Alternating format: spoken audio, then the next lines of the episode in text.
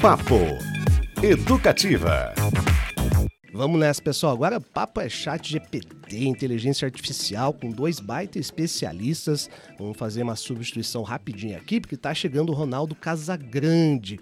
Olha só, gente, num cenário em evolução exponencial da tecnologia, a relação entre inteligência artificial e a sala de aula tem gerado questionamentos e oportunidades. E pensando neste momento único e desconhecido, nosso convidado, o engenheiro educador Ronaldo Casagrande, resolveu mergulhar no mundo da inteligência artificial para guiar educadores nessa nova era, que é o que, é o que em tudo indica veio para ficar. E ele escreveu, olha só, com a colaboração do Chat GPT, o e-book Navegando por Águas Inexploradas, orientando educadores para a revolução da inteligência artificial. Legal, hein? No livro, o ChatGPT foi apelidado de Bartolomeu Cognição. Isso é maravilhoso. E ajudou a criar um guia prático para professores da educação básica.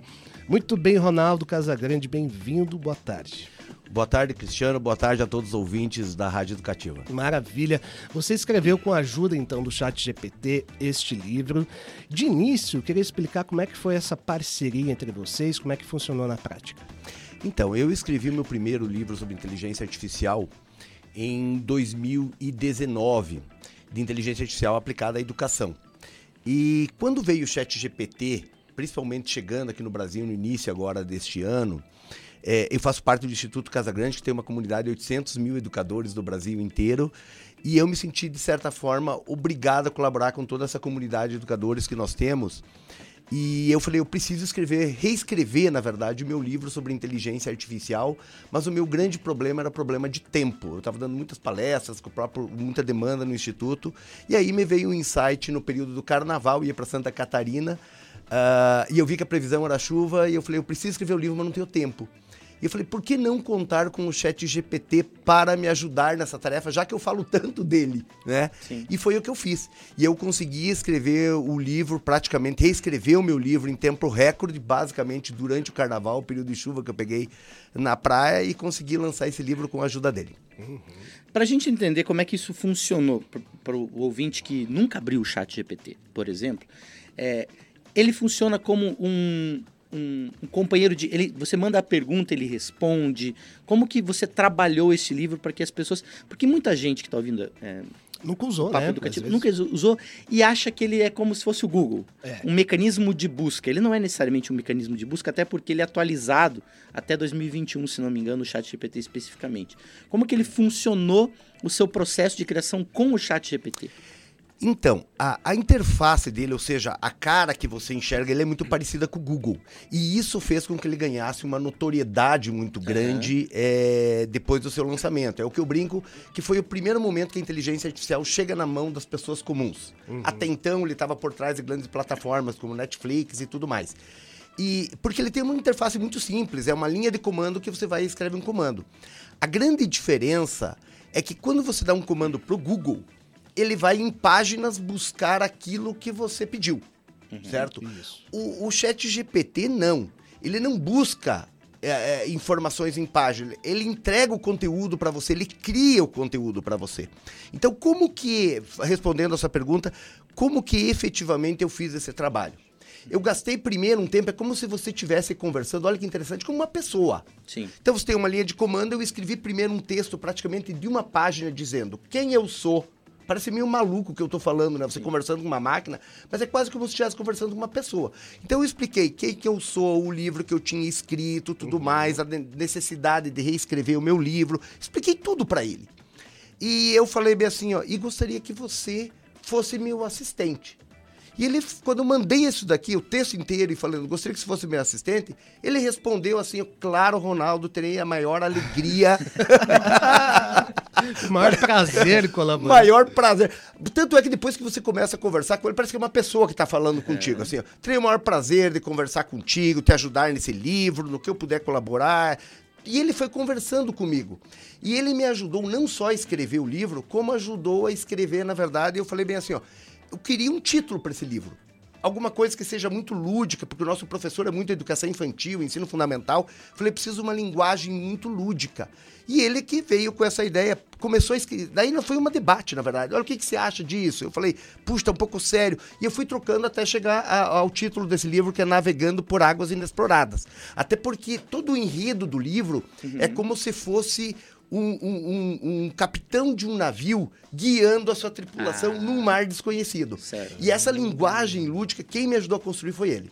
O Bartolomeu Cognição. O Bartolomeu isso. Cognição, que o nome, inclusive, foi ele que ajudou a escolher o nome dele, não fui que eu. perigo isso, hein? É, então. Ou não. E é um chat porque é justamente isso, ele é uma conversa. Você manda uma pergunta, ele responde, ele vai trocando ideias é, contigo. E ele é feito em forma de tópicos, você é, desenvolve ele como tópicos para que o, para que o educador leia a, partir de alguns insights? Não, é texto mesmo. Texto corrido. Então você joga texto, então é, é muito dialógico o processo. Ou seja, eu uhum. jogo um texto, ele me devolve um texto, eu dou uma arrumada, ó, falei, ó, isso aqui eu acho que não tá bem legal.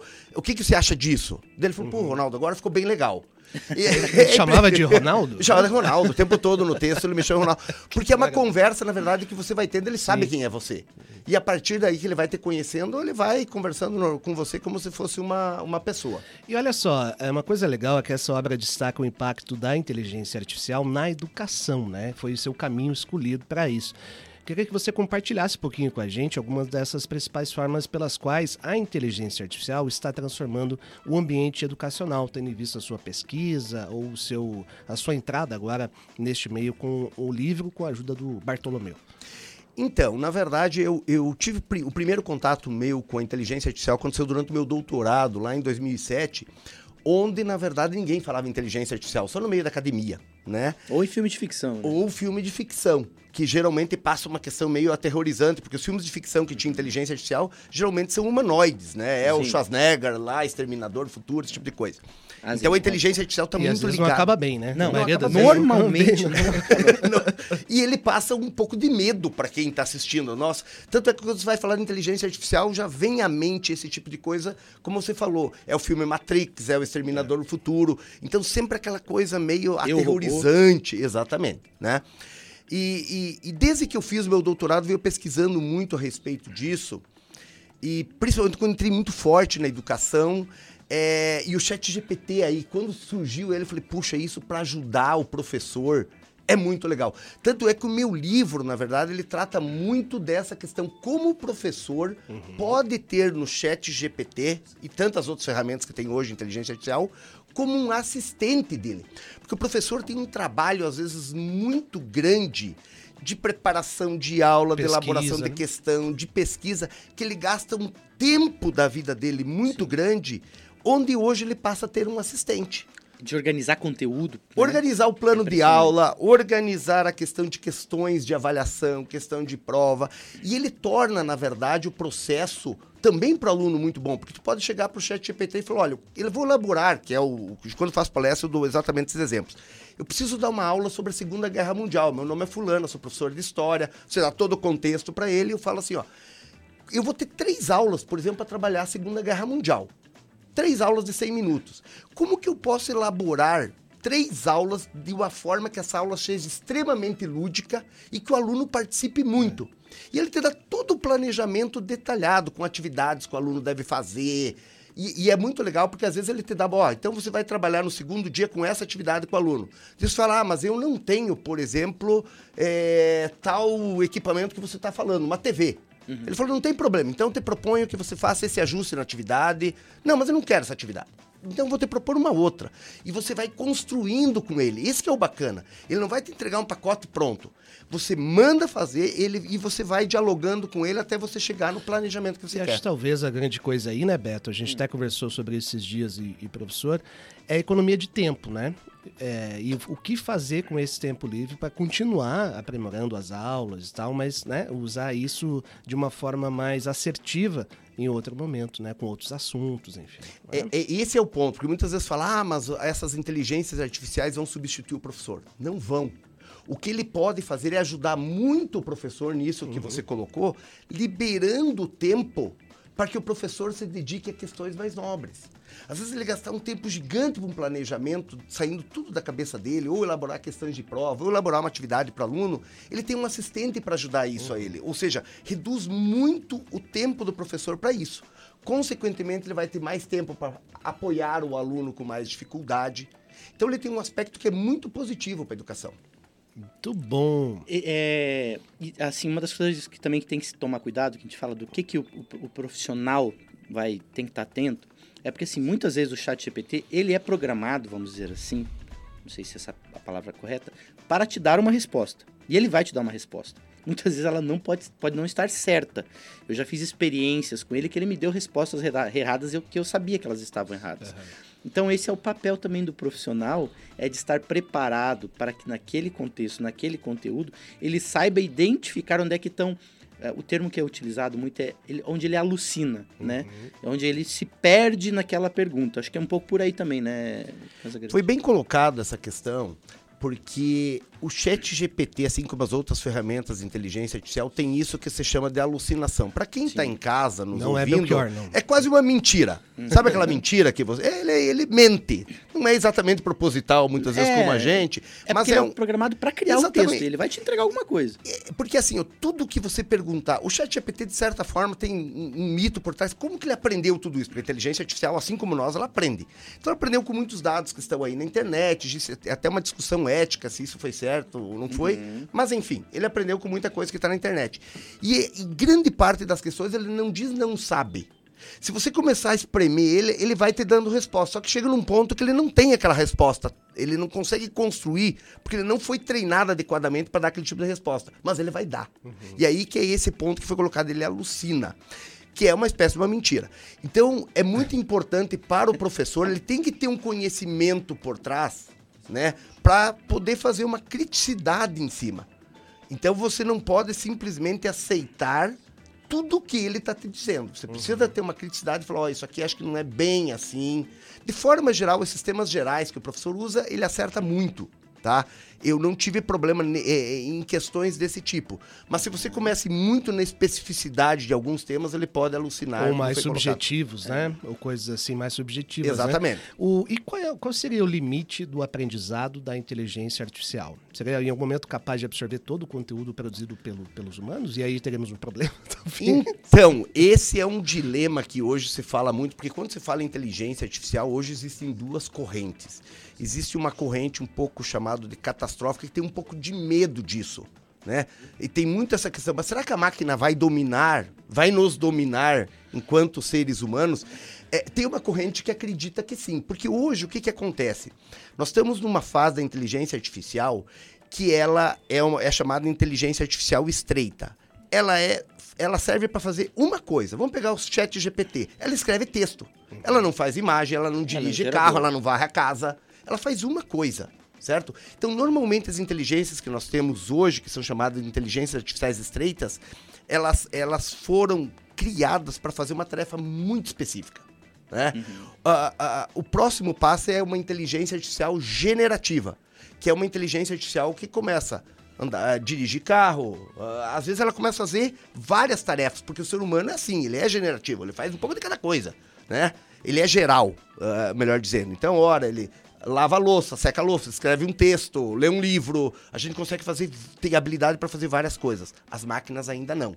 Mas o grande medo é que elas devem chegar nesse ponto e pior que isso, elas podem ultrapassar o ser humano, porque a capacidade de processamento, a velocidade de processamento de uma máquina é na ordem de um milhão de vezes mais rápido que o processamento humano. É muito rápido. Então, por isso que quando você vai fazer um teste com o chat GPT, você coloca assim, por exemplo, escreva um poema assim, assim, assado.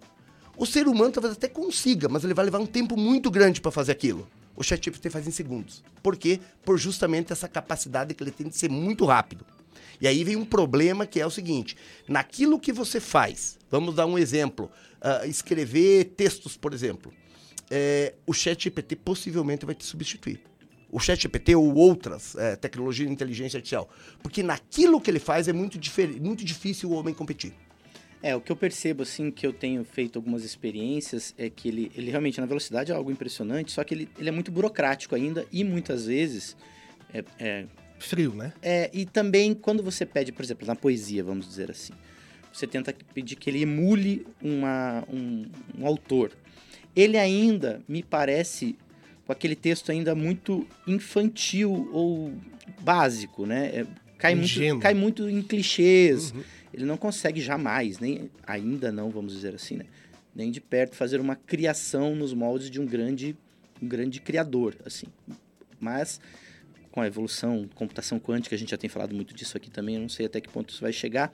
A Bárbara, nossa ouvinte, inclusive, ela falou o seguinte: Oi, Bárbara. que o robô não tem a interface que ela, por exemplo, tem com os alunos. Tem essa, toda essa relação que existem outras inteligências que vão além dessa questão da velocidade de processamento de criação, que, que é como você se relaciona, Sim. por exemplo. Como que vai ser essa questão? Por né? isso que eu falei que não vai substituir, Exato. não vai substituir o professor, mas ele é Exato. um grande assistente. Agora, colocando o que você falou, eu concordo ainda que, é que a inteligência artificial, vamos pegar o exemplo do chat GPT, o Bard, que é do Google agora, Uhum. talvez, como você falou, ah, mas ele ainda não tem uma robustez de escrita. Vamos pensar que essa tecnologia, ela foi lançada agora. É, tem isso. Isso aqui ele tem um crescimento, gente, Exponencial. exponencial. Uhum. Então, o que vai ser a inteligência artificial daqui um, dois, três, quatro anos, nós vamos nos surpreender.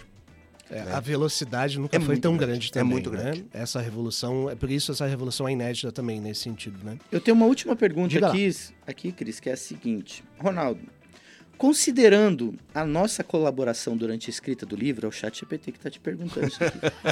Qual foi o momento mais intrigante ou su- surpreendente em que a minha contribuição, chat GPT, como inteligência artificial, influenciou positivamente a forma... como... Ele está tentando te manipular, ele está perguntando só positivamente. A forma como você abordou o tema inteligência na educação, Olha inteligência aí. artificial na educação. Na verdade, assim, ó, o que mais me impressionou nele foi no início do livro, né? Porque depois eu me acostumei um pouco com ele. Mas quando eu, eu escrevi, logo na introdução do meu livro, eu me apresento um pouco, falo da minha jornada, dessa minha caminhada dentro da inteligência artificial. E quando eu falei, e agora eu quero passar a palavra ao meu, ao meu coautor, o Bartolomeu Cognição, para ele se apresentar. E eu falei isso pra ele, olha, já me apresentei, tá, tá, tá, eu gostaria que você se apresentasse. E ele escreve um texto que praticamente eu não corrigi nada. Que é impressionante a forma como ele se apresenta. Olá, leitores, é uma alegria pra mim estar aqui com o professor Ronaldo escrevendo esse livro. Espero contribuir muito. É fantástico, ele escreveu uma página inteira, e depois eu vou dar acesso também à versão digital do meu livro, gratuitamente, pra quem quiser.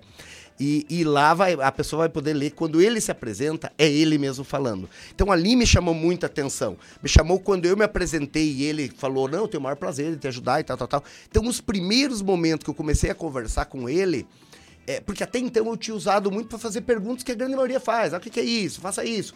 Mas quando você cria o que é chamado um contexto, você explica quem é você, você detalha tudo, ele tem um grau é, é, é, de conversa contigo, de uma maturidade de conversa, podemos dizer assim, muito maior. Então, é, quando você falou bem assim, eu já fiz alguns testes, assim, ele não escreve também.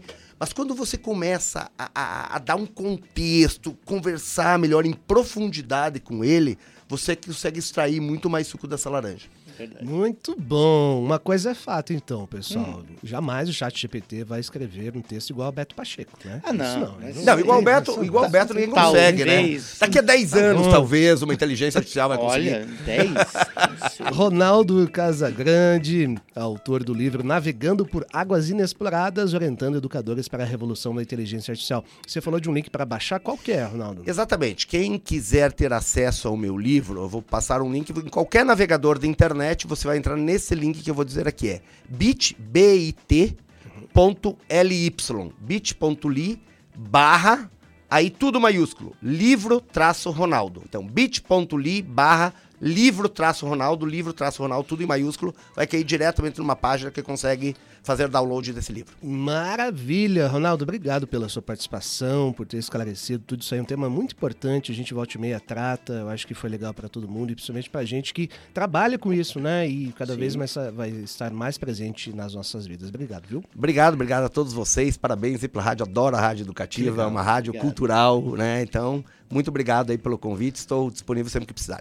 Olha só, pessoal, então a gente continua aqui a falar sobre aquilo que cada vez mais se funde com a nossa vida, com potencial de alterar as relações de trabalho e a que existe entre nós mesmos, né? Mas também esperamos de facilitar muitas coisas, nossa relação com o mundo, quem sabe otimizar o tempo, esse sim, um artigo em extinção. A boa notícia também é que tem um montão de gente interessada nas novas tecnologias, inclusive instituições essenciais como as universidades públicas. A Universidade Federal do Paraná passa a oferecer neste ano um curso de inteligência artificial aplicada que pretende formar profissionais capacitados a planejar, conduzir, construir e validar soluções baseadas em inteligência artificial. A gente vai saber mais sobre isso agora com participação do professor Hazer Anton Nizer Rojas Montanho. Acho que é isso. Coordenador do novo curso. Boa tarde, bem-vindo. Boa tarde, obrigado pelo convite. Legal, professor. De que tipo é esse curso? É especialização? Como, como ele funciona? Ele é um curso de pós-graduação, é uma especialização, então não é um mestrado nem um doutorado, é uma especialização lato senso. E ele é voltado para a inteligência artificial como um todo. A gente viu, né, na entrevista anterior, vocês viram, a inteligência artificial está permeando tudo, vai permear to todas as profissões ao longo dos anos agora. E a principal característica dos novos profissionais é que eles precisam conhecer a inteligência artificial em algum ponto. Uhum. Então é, é, entender aonde vai impactar, em primeiro momento, entender aonde vai impactar a sua profissão. Essa foi a intenção da criação do curso inicialmente? Exato, mas também um outro ponto. É, a gente vê muitas discussões de pessoas eu vou chamar de leigas, mas pessoas que não têm um conhecimento um pouco mais aprofundado da inteligência artificial. É, e essas pessoas é, têm um, um, um, parecer do que é inteligência artificial e como elas impactam a nossa vida e os nossos empregos, às vezes um pouco enviesado, um pouco errôneo. A nossa intenção é mostrar o que é inteligência artificial, dar os fundamentos, de tal forma que o aluno, quando ele sai daquele curso, ele tem as bases, uhum. tanto teóricas, matemáticas, como práticas, e consegue discernir sobre o que é legal, o que não é, o que está certo, o que não está, e assim por diante. É, já tem uma turma é, aberta em andamento desse curso? Temos essa. Começou em fevereiro, não foi? Isso, não, esse isso, né? curso né? ele existe desde 2019 uhum. e estamos na turma 2023 agora, está acontecendo. E, desculpe. Em 2024 teremos uma turma em EAD daí. Mais uma turma. Como é que você vê o público assim? Você conseguiu já, já verificar ali um, um público-alvo, talvez, um pessoal de maior interesse, de que área que são, até questão etária também? Olha, o pessoal que tem mais interesse é o pessoal da área de exatas, de desenvolvimento de software, que quer entrar no, nos empregos que envolvem inteligência artificial, machine learning, deep learning, etc. e tal. Mas nós temos alunos de várias áreas. Temos engenheiros, temos administradores, temos é, físicos, temos é, estatísticos, temos várias áreas. A faixa etária é normal de uma graduação, um pouquinho mais alta por ser né, uma pós-graduação. Mas tem todas as áreas estão interessadas e a gente está abarcando todo mundo. Uhum. Olha só, professor, é uma dúvida que eu acho que a gente pode abordar, ainda mais por ser a Universidade Federal que está promovendo isso, para a gente entender esse aspecto que eu acho fundamental, em especial no meio acadêmico também. O Stephen Hawking, anos atrás, falou que ele brincava que a gente tinha que sair, achar um caminho para outros planetas, não pela questão ambiental, não por conta de guerras, mas por conta da inteligência artificial. Ele julgava é, que a inteligência artificial seria assim um caminho delicado para a nossa sobrevivência. Essa questão ética, essa conversa é tida também dentro de um, de um programa como esse da universidade, do tipo temos que entender como funciona, mas assim também até onde vamos, até onde tem, quais são os limites ou, ou não tem como ter limites, não tem como frear um, esse processo da inteligência artificial. Bom, nós discutimos lá, inclusive numa disciplina inicial, porque é, um, é uma coisa que o aluno vem com essa pergunta, vem com esse uhum. ansioso por isso. A gente discute alguns aspectos filosóficos e éticos da inteligência artificial, como por exemplo, eu vou perder o meu emprego para a inteligência artificial? Então nós discutimos lá, não, você não vai perder o seu emprego, seu emprego para IA. Talvez você perca o seu emprego, como eh, eu já li em algum lugar, para alguém que usa a IA do jeito certo ou que tem esse conhecimento. Discutimos também, a IA vai destruir a raça humana? Hoje em dia é muito difícil a gente pensar nisso e precisamos lembrar que muitas tecnologias hoje podem destruir a raça humana. Vamos pegar um, um assunto bem atual: vacina. Se o, o, tópico vacina não for feito com ética, com responsabilidade, ele destrói a raça humana. A energia atômica, ela destrói a raça humana, mas pode ser usada para é, desenvolvimento energético. Então, a inteligência artificial é a mesma coisa. Tá? Então, a gente discute isso, só que a gente discute com um, um aspecto um pouco mais pé no chão. Né? Uhum. Né? Sem, muita, sem muita discussão. É, é eu, eu acho que a questão que, que pega aí um pouco é que a energia nuclear ou as vacinas, elas não se auto-reproduzem. e a inteligência artificial pode chegar num ponto que ela vai se reproduzir. Ou tô errado? Não, isso pode acontecer, não vai ser agora. Uhum. Se, se acontecer, vai ser muito para frente. Eu acho que a gente não tem nem talvez tecnologia de hardware para isso, certo. máquina, eu digo máquina para rodar isso. Haja vista toda a discussão sobre é, gasto energético que a OpenAI tem só para manter o ChatGPT. Uhum. Mas a gente discute também que vai chegar um ponto, e essas discussões estão começando a acontecer no âmbito da União Europeia e Estados Unidos, em que a gente tem que começar a pensar nas IAs para que elas tenham um aspecto afável, ou que a gente possa controlar de alguma forma. Para que qualquer inteligência artificial que a gente vá criar, a gente tenha é, é, que o, o, controle seja nosso. Apesar de ela ser uma ferramenta quase parecida com um alicate, obviamente não é, mas a gente precisa que ela tenha é, esse backdoor, essa, uhum. Essa característica, né? São as três leis do Asimov. É. É, muito bom, pessoal. O papo aqui com o Hazer Antonizer Rojas Montanha, coordenador do curso de Inteligência Artificial da Universidade Federal do Paraná. É, professor, eu gosto sempre de retomar essa entrevista com o Silvio Meira no Roda Viva, que foi muito esclarecedora em muitos pontos. Ele disse, né, algumas semanas, que pela primeira vez a máquina que habilita essa revolução de informação que a gente está vivendo sai da fábrica sem o fabricante saber para que, que ela serve exatamente. Pela primeira vez na história, né? Quem vai definir esse propósito é quem vai escrever o software. E quem escreve o software tem interesses, sejam econômicos ou políticos. E aí? é, uma, é uma questão ética também, obviamente, pegando carona na pergunta do Beto. Mas é um, um, dilema, né? Claro, claro que é um dilema. É a mesma coisa que um, um carro, ele tem uma ele tem uma, um objetivo, mas vou saber o que uma pessoa mal intencionada vai usar, vai usar, para que ela vai usar aquele automóvel, né? Mas sim, é, a gente está vivendo uma revolução tecnológica muito grande. É, a gente tem que tomar cuidado com ela, obviamente, mas a gente não pode também é, barrar essa, essa, essa revolução. É, a gente pode lembrar de revoluções tecnológicas recentes, como por exemplo o advento da internet.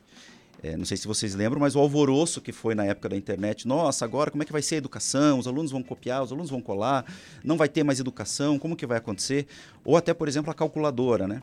Poxa, a calculadora agora vai tirar o emprego dos contabilistas, vai tirar o emprego dos contadores, acabou. E, então a gente precisa trazer a inteligência uhum. artificial para nós. Por isso que um curso de especialização como esse é muito importante, trazer esses profissionais para o nosso lado da inteligência artificial, para que eles tenham esse conhecimento e possam usar de maneira ética. Uhum. E aí eu não consigo também chegar e falar, não, agora você não vai fazer isso, uhum. porque a gente não tem controle sobre as pessoas, né? É, é, ele, ele também prevê programação na, na, área de inteligência artificial? Sim, a gente não espera que o aluno tenha conhecimento prévio de programação. Uhum. Ele pode ter um conhecimento prévio de informática, isso é necessário, tá? Mas a gente tem duas disciplinas iniciais que são de desenvolvimento, inclusive uma das linguagens que está sendo mais falada no momento, que é a linguagem Python, e a, uma das linguagens também grandemente usada na área de IA, que é a linguagem R. Então a gente tem esse, esse começo, e ele aprende a desenvolver é, é, modelos de aprendizado de máquina. Inclusive, numa das disciplinas, a gente faz um exemplo de um, de um, de um, de um elemento lá, de um modelinho que ele gera é, peças de Shakespeare baseados nas peças de Shakespeare. Então a gente brinca com essa IA generativa gerando as coisas. É, num dos exemplos lá, a gente faz geração automática de imagens. A gente ensina os fundamentos, porque se for, se for pegar, por exemplo, só a geração de imagens, teria que ser um curso só para isso, uhum. né? Mas a gente dá os fundamentos. Aliás, deixa eu, pra gente não perder esse gancho, porque a gente conversou com o nosso querido Tobias de Santana, Tobias de Santana. colega aqui na Educativa. Verdade. Como que funciona essa coisa da geração de imagem? Ele se baseia em imagens que estão disponíveis nas redes sociais explicitamente e aí nós temos toda uma questão de, de direitos autorais envolvida, ou ele recria a partir de algoritmos, enfim, como que funciona isso? Funciona mais ou menos assim. É, você precisa treinar o modelo com várias imagens. E aí você precisa ter um banco de imagens. E não adianta, o maior banco de imagens que tem é a internet. Então eles acabam usando e acaba gerando essa questão ética quem que é o dono disso, se é o, o cara que fez a imagem, se é a empresa, se é quem está pedindo aquela geração. E como que funciona, assim, tecnicamente a geração de imagens?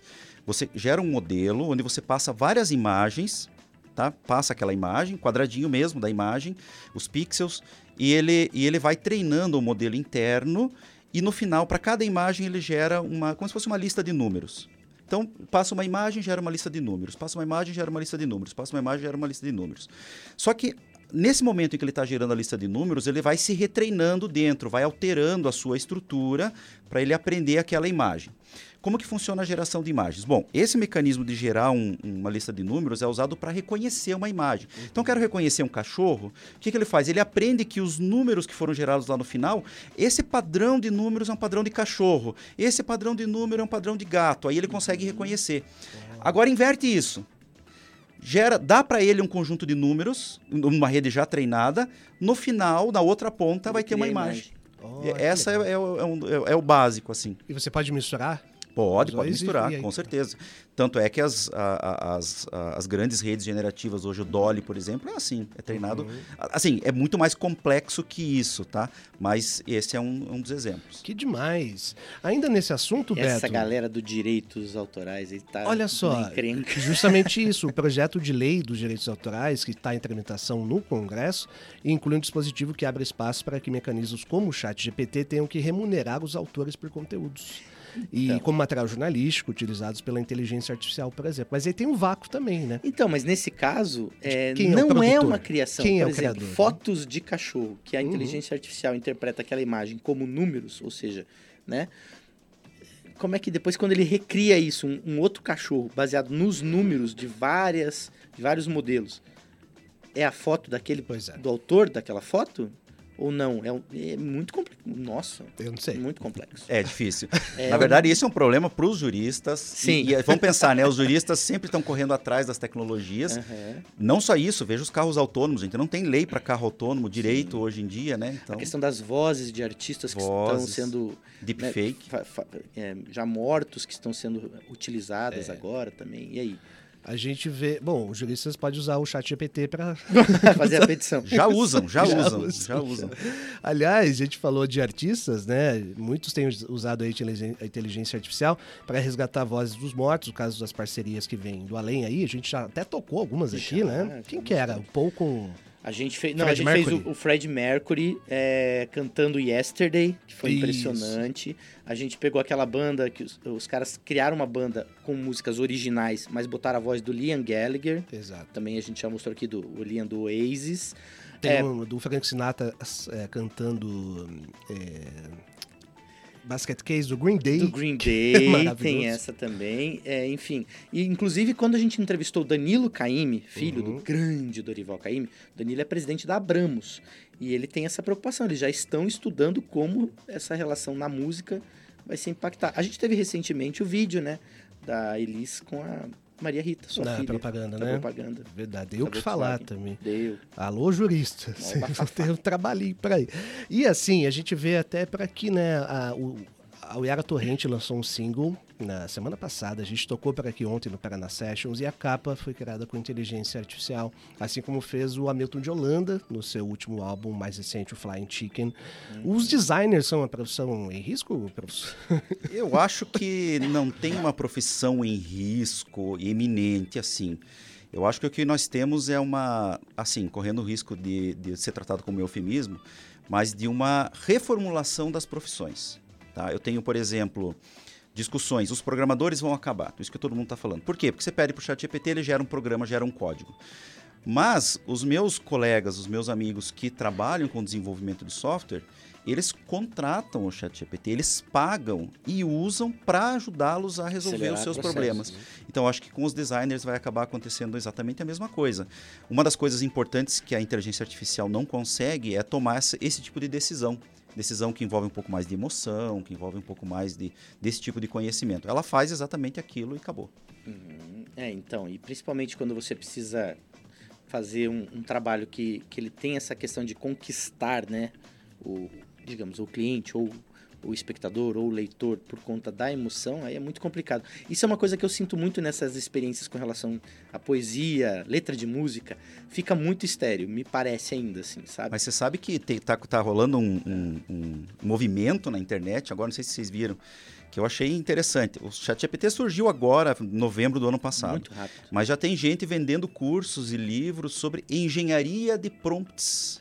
O que, que são as engenharias de prompts? É como perguntar as coisas e como fazer aquele. estabelecer contexto e conversar com o ChatGPT para que ele dê as respostas mais adequadas para você. Sabe que no, no Twitter, no Twitter não, agora é X, né? É. Volte e meia aparece para mim mais de uma vez por dia anúncios é, de posts de utilização de chat GPT. Otimize o seu tempo. Para mim é o que mais Venha aparece. predi- Cara, é impressionante isso. Vem né? três, quatro na Saiba como assim. ser mais produtivo Vários. utilizando. É. Muito louco. Quer dizer, já tem um mercado atento a isso, né? Já. E entrando na onda. E o pessoal tá ganhando dinheiro. Por que, que a gente não teve essa ideia? É sempre assim, né? Sempre assim. Muito bom. Professor, é, informações e dados ou contatos para quem se interessou pelo curso, é, quer fazer eventualmente, como é que funciona? Bom, você pode entrar no site www.iaa.ufpr.br. Lá tem uma lista de interessados, você se cadastra e a gente vai mandar e-mail, mas também tem as redes sociais. Aí lá tem os links das redes sociais. A gente tem dois cursos de especialização que agora que estão voltados não só para IA, mas como para engenharia de software, também tem o de desenvolvimento ágil de software, que é www.das.das.fpr.br. E o de IA, que é aquele site que eu falei. Próxima turma ano que vem, né? Ano que vem. Maravilha. Até lá já vai ter acelerado tanto esse Nossa negócio. A Senhora. gente vai ter que refazer todo o material. É É, assim, a cada é. seis meses. disciplinas. Vai ser rapidíssimo. Professor Hazer Antonizer Rojas Montanho, belíssimo nome, aliás. Obrigado Valeu. pela sua Aposto que o participação. chat GPT não pensaria no nome. Tá vendo? Não pensaria. Ele que é coordenador do curso de Inteligência Artificial da Universidade Federal do Paraná. Obrigado pela sua presença, professor. Foi legal demais o papo. Eu vi que o senhor estava acompanhando também ah, o Ronaldo Casagrande ali, né? Os assuntos se convergiram hoje, que foi Sim. muito legal. Obrigado, viu? Obrigado a vocês pela oportunidade. Abraço. Valeu. Valeu. Papo Educativa.